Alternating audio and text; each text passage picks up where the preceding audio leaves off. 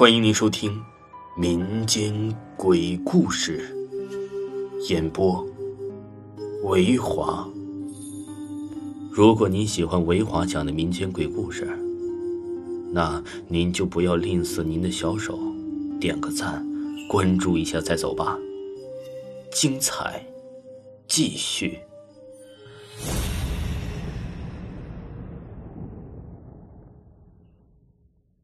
给大家讲一下呀，午夜的五大禁忌。一就是在深夜十二点以后，不要盯着窗户或者是镜子，搞不好啊，看见这个窗户或镜子里的人影不是自己啊。如果呀有什么脑袋、手啊，或者是其他的什么东西挂在你的窗户上，看见了，你就忽视他们吧。看过鬼片的人都知道，镜子是人间和鬼间的通道，也就是说，鬼是从镜子里进入人间的。尽管很多人都不相信有鬼神之说，但是在你胆怯的时候，你会发现挂在窗户外面的那件衣服，就像是一个人掉在那里，而且呀，是越看越像。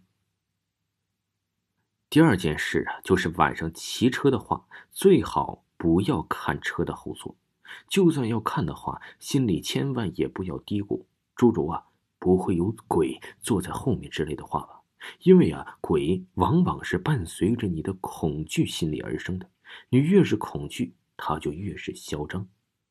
三，你是半夜呀看见路旁有人烧纸什么的，你最好还是走远点，因为啊你不要好奇心过重而走过去看，也许呀。那人回头是一张血淋淋的脸，看着你就被上身了。第四啊，就是鬼节那天，你正好待在家里，出门的话最好是不要落单身后面有什么响动的时候，你最好考虑应不应该回头去看。就算不会遇到鬼，但是调皮的鬼也比较多呀。在这个夜晚，正是他们捉弄人的好时机。如果晚上听到了莫名其妙的敲门声，千万不要去开；即使开门了，看见了稀奇古怪的东西，也千万不要去捡。传说呀，在一个晚上十二点的时候，有一个人呢听见敲门声就去开门了，结果只看到了门口的一双手套，好奇的捡起来，把手套戴在手上，之后啊，就再也不知道了。还有啊，这些的事情尽量不去做，宁可信其有，不可信其无。晚上走夜路的时候，千万不要因为怕黑而心里紧张，一路狂奔。听说呀，这鬼是跟疯狗一样，有东西跑得越快，追得越紧，那么你的下场就会。第二件事啊，就是晚上十二点左右，不要打开窗户向外看，特别呀是住在高楼层的。听说呀，有东西能把人拽下楼。晚上吃饭如果没吃掉，别偷懒儿，不收拾直接进厨房，这死人饭呢？起码那种东西可能这么认为。